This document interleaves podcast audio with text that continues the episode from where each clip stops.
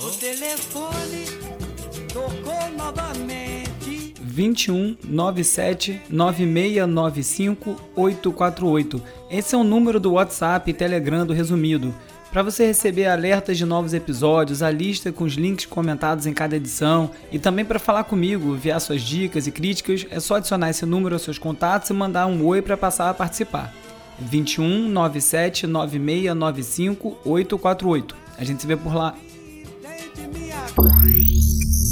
Resumido. Olá, eu sou o Bruno Natal e esse é o resumido número 31, comentando, conectando e resumindo alguns dos assuntos mais instigantes da semana, explicando como eles impactam a sua vida. Tudo em 20 e poucos minutos. Nesse episódio do resumido, Passe Livre, Brasil Deprê, Horário de Verão, Microsoft, Anúncios, Curadoria Humana, Snowden, Roupas Conectadas, Telefones Burros, Minimalismo e Dieta Digital, Cultura do Live, 1619, Daniel Johnston, Skate Resistência e muito mais. Vamos nessa, resumido. Não é pelos 20 centavos que estamos lutando. Saudades de 2013, hein? quando as coisas pareciam mais simples, mal a gente sabia o buraco do coelho que a gente ia se meter. A BBC fez uma matéria repercutindo uma pesquisa que diz que os brasileiros estão menos felizes esse ano comparado com o ano passado. Caiu 12 pontos o nível de o número de pessoas que se declaram muito felizes ou felizes. Vemos de 73% para 61%. No mundo esse índice também caiu de 70 para 64%. O motivo do ano passado ter sido tão alto é porque eleições por si só, de acordo com a pesquisa, trazem esse, essa vontade, esse otimismo nas pessoas e 2019 parece que não está entregando o que prometeu. Será que é surpresa mesmo? Falando em 2013, nos 20 centavos, a cidade francesa de Dunkirk fez um experimento aí com ônibus de graça, está fazendo experimento ainda, com resultados bem interessantes ele começa a mostrar que as pessoas se movimentam mais, usam ônibus mais do que usariam. Isso aquece o, o, comércio, ajuda os eventos culturais, mas ainda não tem uma análise muito detalhada dos aspectos, outros aspectos da vida urbana, né? E do, do ponto de vista econômico, como é que esse sistema gratuito é, mede contra os benefícios econômicos? É suficiente? Ele gera o suficiente? Enfim, né? então fazendo os estudos, mas é interessante ver aí que era a primeira reivindicação dessas passeatas de 2013, os tais 20 centavos e o passe livre, né, que, que pregava o transporte público gratuito para todos, que foram aí a faísca dessas manifestações que viraram o que viraram. Que bom, acho que ninguém nem entendeu bem o que, que virou ainda, né? para você ver de lá para cá, o Felipe Neto, que era um youtuber que só falava abobrinha no canal dele, era super criticado, virou uma das principais, principais vozes online contra esse governo aí que a gente está vivendo com tanta repressão. Ele está sendo agora ameaçado de morte, cancelou um evento essa semana que ele ia participar, mandou a mãe para fora do país. A coisa ficou bem séria e ele deu uma entrevista para o Valor Econômico. Olha para você ver o tamanho da mudança. E é interessante a entrevista porque tá todo mundo tentando puxar ele para um lado ou para o outro, querendo que ele se candidate à esquerda, encontrando eco no discurso dele, querendo se aproximar, e ele dizendo que não é direita, não é de esquerda, ele tem crítica e, e e elogios a ambos os lados, mas uma coisa interessante é como ele conseguiu botar a família Bolsonaro na linha online, no sentido de que ele não é respondido na mesma virulência que outras pessoas são online. E o motivo é simples. Com 35 milhões de seguidores no YouTube e 10 milhões no Twitter, o Felipe Neto tem três vezes mais seguidores do que o presidente e seus dois filhos combinados em todas as redes ali é a principal arena de influência da família e eles não podem derrapar ali, né? Então, quando eles vão bater de frente com um influenciador desse tamanho, eles têm que calcular bem o que eles vão falar, porque a repercussão pode ser bem forte. E é essa mudança de dinâmica é o fator mais interessante desse atual embate entre a família Bolsonaro e o Felipe Neto. Falando nesse embate, o Felipe Neto tem falado bastante da CPI das fake news, que começa a se movimentar no, no, Congresso. Já é hora de discutir o que aconteceu nas eleições, né? Foi assim nos Estados Unidos, foi assim no mundo inteiro. Não tem por que não haver uma discussão profunda aqui no Brasil. a gente tem eleição ano que vem, daqui a três anos tem a eleição presidencial de novo. Precisa se entender o que foi que aconteceu exatamente, de que maneira a gente vai proteger a democracia, o nosso voto desse tipo de interferência. É assunto bem sério que precisa de bastante atenção. O Bolsonaro, enquanto isso, numa notícia boa, sinalizou que pode voltar com o horário de verão. Ele falou no pronunciamento dele em julho, eu só soube disso agora, e deu a entender ali que ele pode rever esse decreto que suspende o horário de verão. Eu sou um grande fã, eu acho que faz um bem é, para as pessoas do ponto de vista de vida, de bem viver, e não consigo ver muito sentido em acabar esse horário de verão, mas enfim, é, é o ponto que a gente está agora é esse, é sem horário de verão para as pessoas de maneira geral, porque eu vou ter, eu vou mudar meu relógio, vou mudar minha hora e vou me adaptar, não vou me atrasar para nada, mas eu vou viver no horário de verão. Então vamos ver se isso aí vai vingar, se volta, se vai ser um grande esforço ou não. Outro assunto bem grave aqui pelo Brasil que está acontecendo é que a Câmara de Salvador proibiu o carnaval na quarta-feira de cinzas por motivo religioso. É bom começar a ficar esperto com essas coisas, porque quem diria que há pouco tempo atrás a gente veria algum político se meter com o carnaval de Salvador? Toda atenção é pouca. O atual executivo mais antigo da Microsoft, Brad Smith, deu uma entrevista para a Yahoo Finance falando sobre a questão que a gente vive hoje com, a, com as redes sociais e comparando com os processos de antitrust que a Microsoft sofreu nos anos 90, né, quando foi acusada de monopólio, teve que fazer vários movimentos para conseguir abrir o mercado.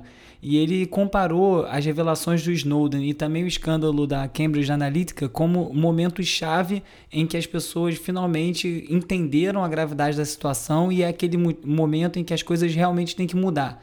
Todo mundo já entendeu, entendeu o problema e ficou claro. Então ele está vendo com uma certa, com certo otimismo e até de certa forma com um pouco de corporativismo na esperança que as coisas vão melhorar não parece muito o caminho que as coisas estão tomando, não. O Washington Post, faz, falando sobre os protestos em Hong Kong, fez uma matéria sobre o TikTok e a censura. O TikTok é o aplicativo da vez entre os jovens, entre as pessoas mais novas. Você grava pequenos trechos de música dublando e cria conteúdo lá dentro baseado nisso. É um grande sucesso. A empresa é chinesa e ela está muito grande nos Estados Unidos. É o primeiro app chinês a conseguir ter sucesso global. E as pessoas estão usando isso para se comunicar de várias formas, só que se você fizer uma busca com hashtag Hong Kong lá, não aparece nada.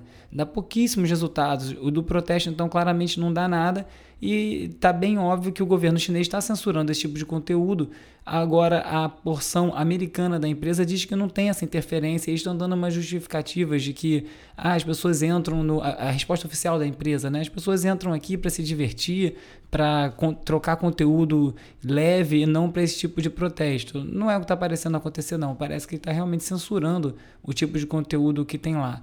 Nessa caixa preta das redes sociais vão cada vez aparecendo mais coisa, né? O Intercept, o americano, não o brasileiro, fez uma pesquisa e mostrou que a NRA, que é a associação que defende a, a posse de arma por indivíduos civis, nos Estados Unidos gastou duas vezes mais dinheiro do que eles gastam normalmente em anúncios no Facebook logo depois do último massacre em El Paso e Dayton, no Texas. É uma coisa bem preocupante, né? Você vê a política sendo o lobby sendo aplicado dessa forma grosseira até, né? Que não tem nem como disfarçar. Pelo menos dessa vez os anúncios têm nome, dá pra gente pesquisar e ver, mas é muito triste ver que essa realmente é a preocupação imediata deles quando chega nesse assunto, né? Num julgamento do Facebook, um advogado da empresa acabou deixando escapar uma frase que está causando uma polêmica. No Daily Dot eles destacaram essa fala dele, em que ele falou que não há um problema de privacidade no Facebook porque não há nenhuma expectativa de privacidade entre os usuários é, é, só rindo mesmo, porque é tão, é tão escuso isso. As coisas no Facebook são feitas de maneira tão sombrias e assim, sem transparência com os usuários. As pessoas não têm, de maneira geral, a noção do quanto que eles estão abrindo de dado ali. Aliás, nem quem tem noção tem a perfeita ideia do quanto que o Facebook invade os seus dados e a sua vida. E agora ele falar uma coisa dessa dessa forma é, é realmente fazer uma piada com o assunto e você vê que o Facebook não está levando o assunto a sério coisa que foi apontado pela Bloomberg também numa matéria dessa semana, em que fala como essa crise, esse, esse administração de crise do Facebook está sempre dando errado, porque eles caíram numa coisa agora que parece um algoritmo por si só. Você já sabe o que eles vão falar, eles vão falar que falharam, que não estão conseguindo chegar no ponto, mas vão atender as expectativas e fica nesse discurso e as mudanças não vêm. Eles estão falando algumas coisas que vão vir e nunca chegam essas coisas.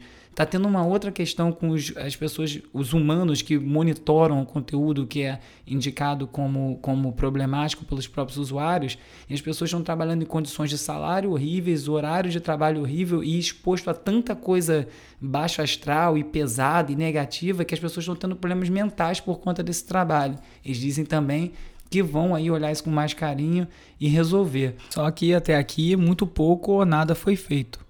Quem lançou o livro essa semana também foi Edward Snowden, um livro chamado Permanent Record, que ele está chamando de um livro de memórias, em que ele conta em detalhes como se deu o vazamento de informações sobre o sistema de vigilância dos Estados Unidos, pelo qual ele ficou conhecido mundialmente e motivo dele estar tá vivendo hoje em dia em exílio na Rússia. E aí a Wired fez uma matéria destacando alguns pontos do livro e dois chamaram muita atenção para mim. Um ele diz que a pior parte ainda está por vir porque quando a gente tiver inteligência artificial fazendo o julgamento das decisões, uma polícia robótica, as coisas vão piorar muito, porque eles vão procurar é, atividades suspeitas sem que ela tenha sido, inclusive, requisitada para fazer. Ela vai simplesmente identificar movimentos, vai determinar que aquilo é suspeito ou criminoso e tomar as decisões e vai já baixar ali o veredito e é isso.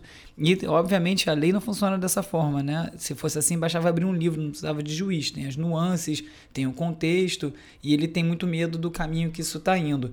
Agora, uma outra parte muito interessante é quando ele fala da vida dele na Rússia e que ele explica que, para ele não ser identificado, ele muda o ritmo das passadas dele enquanto ele anda na rua porque esses sistemas de reconhecimento conseguem identificar uma pessoa pelo movimento corporal. Você ouve isso e fica pensando, caramba, que coisa sofisticada, mas na verdade, quando você vai ver um jogo de futebol no estádio, você consegue reconhecer os jogadores pelo tipo de movimento que eles fazem no campo. Os videogames replicam os movimentos dos jogadores e é assim que a gente conhece eles vendo e fica perfeito justamente por causa do movimento.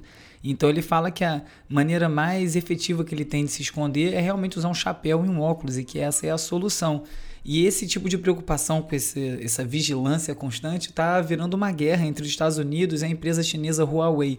A Huawei é a segunda maior fabricante de telefones no mundo, a principal fabricante de, de equipamentos de conectividade no planeta, exporta para todo mundo e também para os Estados Unidos. E a grande discussão lá agora é em relação à tecnologia 5G. A tecnologia 5G não é simplesmente como foi do 3G para o 4G quando mudou o protocolo. O 5G, na verdade, é um conjunto de mudanças que aumentam a conectividade, a velocidade das redes e principalmente vai gerar outras camadas e outras redes que vão conectar os aparelhos, os carros e todas essas coisas na rede e fazer tudo funcionar. Então, com isso, vão vir várias outras questões em relação à segurança. Né? Você vai ter muito mais rede, muito mais pontos de entrada, muito mais vulnerabilidade para ser explorada por hackers e tudo mais que circula isso, e ladrões, enfim, tudo isso que a gente já conhece. Então tem uma grande disputa ali porque os Estados Unidos, os Estados Unidos não quer abrir a porta para o Huawei, porque o que, o que garante que eles não vão, na verdade, estar tá colocando todo esse equipamento e gerar informação para o governo chinês? Já tem uma questão com as câmeras de segurança, que já descobriram umas câmeras chinesas que estão pelo mundo, que na verdade tinham chips que estavam mandando é um backdoor, né? O que se chama uma porta dos fundos que estava mandando informação de volta para o fabricante sem quem comprou saber que a câmera fazia isso. Então os Estados Unidos está tentando sufocar a Huawei, mexendo com todos os seus é, parceiros é, comerciais pelo mundo para tentar diminuir a velocidade que eles expandem, inclusive para esses outros países poderem alcançar a velocidade e o nível de desenvolvimento que eles já estão. Vai ser uma briga boa de ver, porque o 5G esse ano começa a ser implementado em alguns lugares nos Estados Unidos, ainda de forma experimental, e vai mudar totalmente a conectividade como a gente conhece. Dentro desse mundo hiperconectado, o Google está lançando em parceria com a São Laurent uma, uma mochila conectada. Já lançaram uma jaqueta uma vez com a Levis, é um pouco parecido. Tem um sensor na alça da mochila que você consegue comandar seu celular a partir dela com alguns movimentos, sem ter que olhar na tela. Então o conceito é esse de wearable, né? são as vestimentas digitais conectadas, e você vai conseguir usar os aparelhos e conseguir as funcionalidades sem ter que ficar olhando para a tela o tempo inteiro. Mas é mais equipamento conectado, né? Eu não consigo imaginar uma mochila do Google que não vai estar tá monitorando todo lugar que você anda por aí.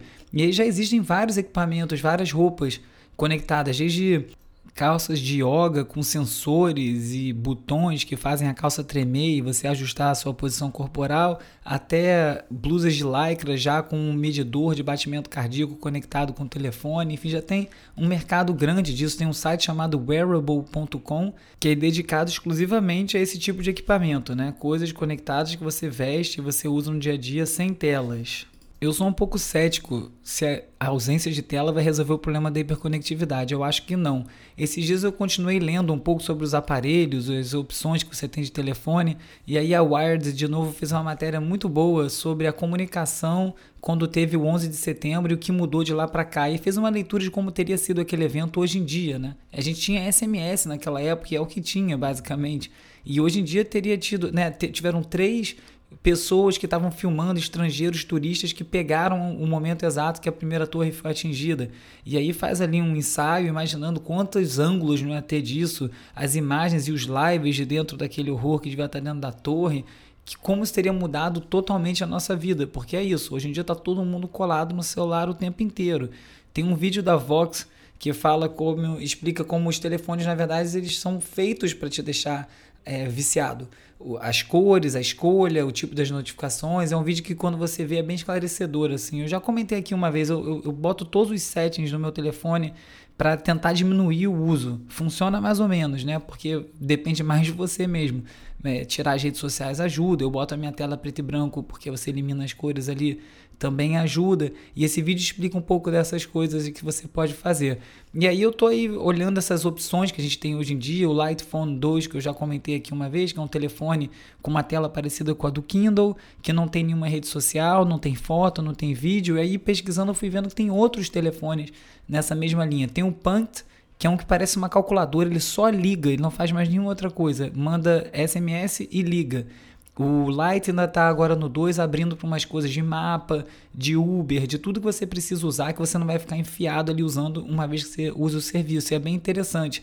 E você vai vendo esses telefones e, cara, isso é igual o Nokia que a gente tinha antigamente o da cobrinha e tal, e realmente a Nokia lançou, relançou o da cobrinha, tem lá o Nokia 220 que tem conexão 4G, tem uma loja de aplicativos, mas no mais parece bastante com o telefone que você usava ali no final dos anos 2000, no meio dos anos 2000 ainda tinha, né? Menos conectado. E uma das coisas que mostram que as pessoas não têm essa necessidade toda por esses telefones com tanta coisa é que o número de aparelhos vendidos vem caindo nos últimos anos e hoje em dia, o telefone mais usado nos Estados Unidos, com 5% do mercado, ainda é o iPhone 7. E um dos motivos é o tamanho, que ainda era menor, a coisa ainda dura, ainda está funcionando, então tem muita gente que ainda está usando isso.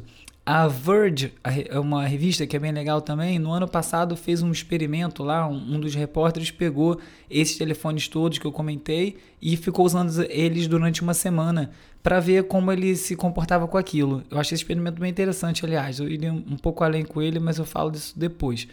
É, e ele, a experiência dele, ele achou legal, interessante, mas esses telefones ainda tem um problema, né? Ele bota você para ligar para as pessoas e ninguém mais liga. Então você vai ter que ligar para alguém e ninguém vai atender. Não adianta você também tentar combater a tecnologia combatendo também um comportamento. Então, no caso do Light Phone, por exemplo, que não tem o WhatsApp, na minha opinião, e, e, tem SMS, na minha opinião, poderia ter um WhatsApp sem grupos, só conversas individuais e sem foto e sem vídeo, como o telefone já é, e já muda totalmente a experiência. O telefone poderia ter uma câmera muito boa que você só descarregasse as fotos em casa, o que é até simular a experiência de ter uma câmera analógica de anos atrás. Você tira as fotos com qualidade, né? Uma grande funcionalidade do telefone é você ter a câmera o tempo todo com você e isso eu acho que ainda se perde, ainda está forçando um pouco a barra até achar esse lugar. Até porque o Light Phone começou como um experimento artístico antes de virar um produto. Eles queriam provar um ponto, só que foram surpreendidos pela demanda que o aparelho teve. E eu ouvi também um podcast na WNYC é, e chama Minimalismo Digital, em que um autor de um livro explica, é sobre minimalismo digital, ele explica as maneiras que você pode usar menos seu telefone. Ele fala uns conceitos bem interessantes ali, assim, como você pode aplicar melhor o seu tempo. Você pode ter a rede social, mas por que você não segue só o que você precisa? E uma vez que você siga só o que você precisa, com essa desculpa de eu preciso para o meu trabalho, você no domingo à noite, em 20 minutos, vê todas as contas que importam. E você conseguir ter um foco nas coisas que você precisa e realmente apagar todo o resto que você não precisa e parar de gastar a sua atenção com coisas que não precisam a sua atenção. É uma mudança comportamental mesmo, né? Nessa brincadeira toda aí de digitalizar nossa vida toda, muita coisa ficou para trás. Eu li alguns artigos falando sobre a promessa do DRM, né, o Digital Rights Management, quando a gente ia comprar, a gente ia alugar o conteúdo, não ia ser mais nosso, isso ia revolucionar a nossa vida, seja com livros e tal. E na verdade a Microsoft já passou por esse processo duas vezes de cancelar tanto o Zoom quanto era de música, quanto um equivalente ao Kindle de livro, que o que você comprou, você ficou sem. E alguns daqueles livros foram lançados especialmente nessa plataforma e você perdeu o acesso àquele conteúdo. E aí, eh, umas outras matérias que eu fui lendo falando desse assunto, falava desde como a curadoria foi perdendo espaço, né? Como antigamente você, para escolher o CD de uma viagem, era um grande trabalho, você fazia aquela seleção pessoal do que você vai levar, que CD para limitação física, até como depois dessa digitalização, ali entre 2003 e 2012, a Squire fez uma matéria falando disso como os anos deletados da música especificamente, porque você não tem o CD para você olhar e lembrar das músicas que você ouvia naquela época, você não tem os playlists que você passou a fazer depois nas outras plataformas e também não tem mais os iPods, porque não liga, porque roubaram, porque perdeu, porque não tem um carregador e a gente perdeu um, um pouco de memória do que a gente estava ouvindo naquela época, né? Achei interessante essa colocação que eles tiveram. Uma breve pausa aqui para falar de interatividade no resumido. Quem quiser falar comigo, eu tô no arroba urb no Twitter, arroba urb no Insta. Fiz também o Instagram do programa, arroba resumido.podcast. E também tem, claro, o WhatsApp e o Telegram no 21 97 9695 848. Se você quiser receber alertas de novos episódios, todos os links comentados em cada edição, o link para Resumido Tracks, que é a playlist de sete músicas que eu atualizo semanalmente, é só você enviar uma mensagem para esse número, adicionar também os seus contatos, que você vai passar a fazer parte dessa lista. Além disso, tem também o catarse.me barra resumido, onde é uma campanha de financiamento para o podcast, onde eu botei algumas metas e uma delas é conseguir o valor suficiente para conseguir ter uma outra edição semanal que seria mais longa e só de entrevista. Algumas pessoas falam, pô, tem que ter mais entrevista, mais convidado. É um pouco enrolado, às vezes não tem tempo. Então é tentar resolver esse problema aí. Quem tiver interessado é só passar lá. Foi anunciado no ano passado ainda, eu só vi isso agora, o documentário The Last Dance sobre o Chicago Bulls de 1998, quando chegaram ao seu sexto título da NBA, o time do Michael Jordan, tido por muitos como o maior time de todos os tempos. O trailer é bem legal, mas a coisa que mais chama atenção ali é como ver um filme que vai sair só no ano que vem, né, mais de 20 anos depois do acontecido, nessa nossa cultura do always on, do live, do streaming ao vivo, né? Os, os registros gerados hoje em dia são todos disponibilizados em tempo real. Muitas vezes não dá nem tempo de digerir ou contextualizar o que aconteceu, né? E nessa, acho que vários documentos muito legais se perdem na poeira do tempo, pois ninguém revisita esses conteúdos depois, fica perdido aí em algum lugar. E essas imagens de um momento tão histórico são inéditas ainda porque foram feitas em filme, né, um processo analógico, e vai ser visto agora 20 anos depois. É uma raridade você ter chance hoje em dia de visitar um material tão importante ainda desconhecido. Estou mais curioso para ver o filme por isso do que qualquer outro motivo. True love will find you in the end. Semana passada, infelizmente, o grande Daniel Johnston morreu. Esse que foi um dos caras mais icônicos do underground. Ele ficou muito famoso quando Kurt Cobain usou uma camisa com a arte do disco que ele mesmo desenhava e todo mundo quis saber o que, que era aquilo. Mas ele nos anos 80 já tinha ali conseguido uma audiência. Ele tem vários, teve vários problemas mentais, morreu cedo, bem triste isso. True love will find you in the end. Enquanto isso, o Guardian se meteu no vespeiro de fazer uma lista com os 100 melhores discos desse século. Sempre complicado fazer lista. Logicamente não tem nenhum disco brasileiro, fica aquela coisa bem anglo-saxã. Alguns discos interessantes, algumas forçações inglesas, porque afinal o jornal é inglês, mas uma lista interessante de acompanhar. Se você pode achar uns discos ali que você não tinha ouvido. Quem lançou música nova foi o Digital Dubs com Dada Youth. Música muito boa, como assim uma das melhores que eles lançaram nos últimos tempos, chama Be Strong.